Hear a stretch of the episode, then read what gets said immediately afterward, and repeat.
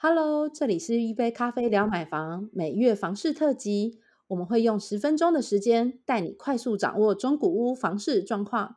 大家好，我是虾姐。嗨，我是安怡。好，那又到了每月房市分析。那其实从五月底啊，就应该说五月中啦，疫情整个爆发了之后，那一直延续到呃六月一六算六月中，因为其实大概在二十号才做趋缓嘛。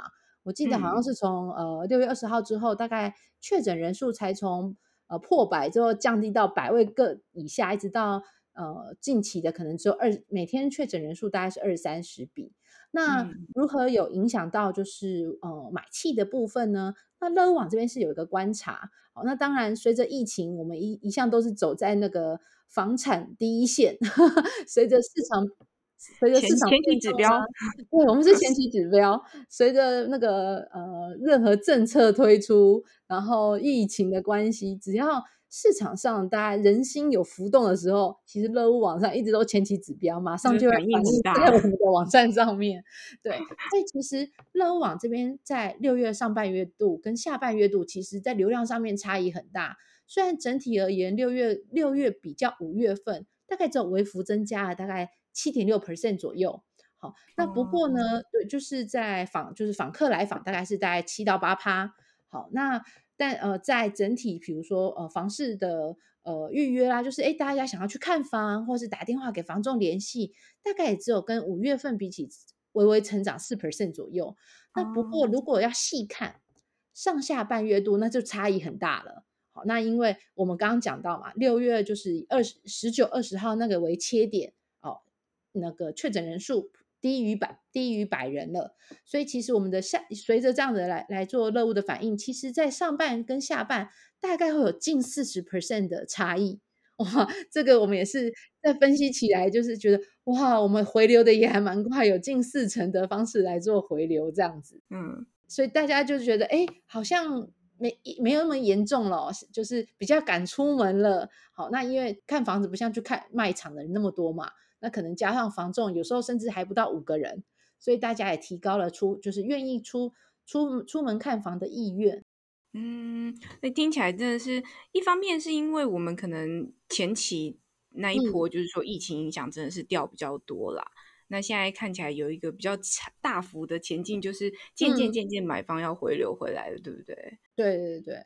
那那当然还要希望能够持续保保持啊，因为。对啊，我们期待什么时候灵力能够再回复？会会，我们还会持续往上前进，就是那个谷底已经过了，接下来就是往上飙，往上走。对我看最近房仲也很多，就是各种阴影的方式嘛，对不对？各种音哦，对他们现在啊，他们现在真的很有趣。我们去查了一下，因为像我们的网站上总共有二十五万笔的代售的中古物物件，然后我们去查了之前的呃上面有挂影音的物件，坦白说的确量是偏少的，但近期就是暴增。然后我们把那个六月一号当时的影音物件的物件数跟六月三十号比，就是月初跟月尾这样比，然后我们发现我们的那个影音物件数整整多出了。翻倍耶，一百零三倍，呃不是一百零三 percent，就是翻倍这样子。对，然后蛮有趣的地方就是区域来看啊，大概这这个翻倍成长的部分，其中大概有四成四都在新北市。嗯，你就在想说，哎，会不会是当地的疫情？你知道之前就是双北地区，尤其是新北地区比较严重嘛，所以这种不用接触的这个线上影音服务，顺势变成了这个房仲们的新宠，变行销利器这样子。我有我这我有我有开了几支去看呢，我觉得他们其实介绍的还蛮仔细的哦。虽然好像因为是看影片，不算是第一时间可能用视讯啊，因为视讯可能有时候还会因为光线的明暗度啊看不到细节或是画质。那不过我觉得拍成影片，你就会感觉好像有人在帮你做解说导览，说因为我看到有一些房仲很可爱哦，他会说来。那我们现在要带你从阳台进到房子里面去喽，然后我们现在带你看主卧房。好，主卧房我知道大家最想要看的是整体的空间感是什么，然后我就看它整个画面会从，比如说呃，可能床啦、窗边啦，甚至到主卧的卫浴啦，然后就镜头一路切，而且是我觉得发现很厉害，那个那叫什么？呃，不剪辑，一镜到底，直接拍给你看。对，其实我觉得这影音物件有一个很大的好处，就是过去有一些买方他在网络上看房子的时候，他会觉得照片是不是有点假？因为照片可能取一个角度，然后看起来很漂亮，然后实质上看现场就会觉得可能有一点落差。但不是所有物件都这样，那有一些可能会是这样。但影音总骗不了人了吧？我影音如果如果还要再动东西，那个成本应该很高。所以影音看起来就会比较有实体感，然后我发现他们现在也是，就是家伙给息 越来越齐全。就有些人是真的是拿那个小的摄影机拍，然后有些人是手机，但是他会架一个三轴稳定器，所以拍起来那个画面的感受度就会觉得很棒，每个都要变 YouTuber 的感觉。而且大家比较能够安心了，因为就像刚刚讲到的，照片有时候可以，比如说呃后置可能微调亮啦，去做编修，那但是。大家知道那个呃，如果是拍影片，这比较难啊，因为通常影片美机都是美机在人，好没有美机在建筑物，所以影片还蛮有真实感的。对啊，所以也算是给大家做一个参考啦。就是如果现在对于疫情的状况还即便缓和了，但是大家还有一些疑虑的话，还是可以先从线上看屋开始嘛。线上找屋，然后看一下线上的相关的资讯，然后敲定之后。呃，等疫情稍微解封后，大家就可以去看屋啦，这样子。所以我们现在在看呢，即便这个月七月份有那个房地合一，还有实价登录的新版双双上路这样子，其实外界会觉得说，嗯，嗯对房市是不是会有比较严重的打击？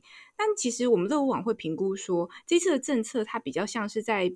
既有的架构上面去强化，所以它不是一个从零到有的过程，它是有，只是让它做得更好，所以看起来对整体市场冲击应该应该不会那么大啦。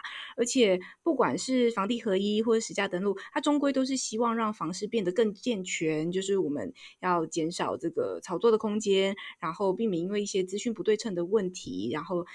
增加了这个不当得利的可能性，这样子让这个买方他还是可以呃比较安稳的去看房子。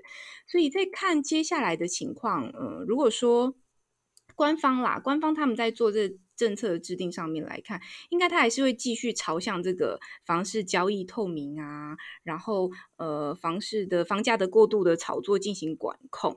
那我们在评估，它其实不是呃打房，它其实是一个打炒房。就是不当得利的部分、过度涨幅的部分，它要去做一个管控，但是它不会真的将房市击垮嘛？它不会突然间就是硬着陆，然后房市一夕之间反转。所以对于一般的自住客，其实不用太过担心。包含我们前面有讲到说，实价登录跟房地合一，大家可以回去听哦。就实价登录跟房地合一政策变化到底有哪些？然后对自住客影响其实不大，大家可以回去听我们前面的 podcast。所以自住客都还可以安心的继续看屋。那这次真的也很。希望就是台湾，我们可以渐渐渐渐的脱离这个疫情的影响啦，让疫情渐渐渐渐渐降温。那将来房市看起来应该还是会呈现一个温和的情形，这样子。对，每月的房市分享今天就到这里喽，那我们下次再聊。好，拜拜，拜拜。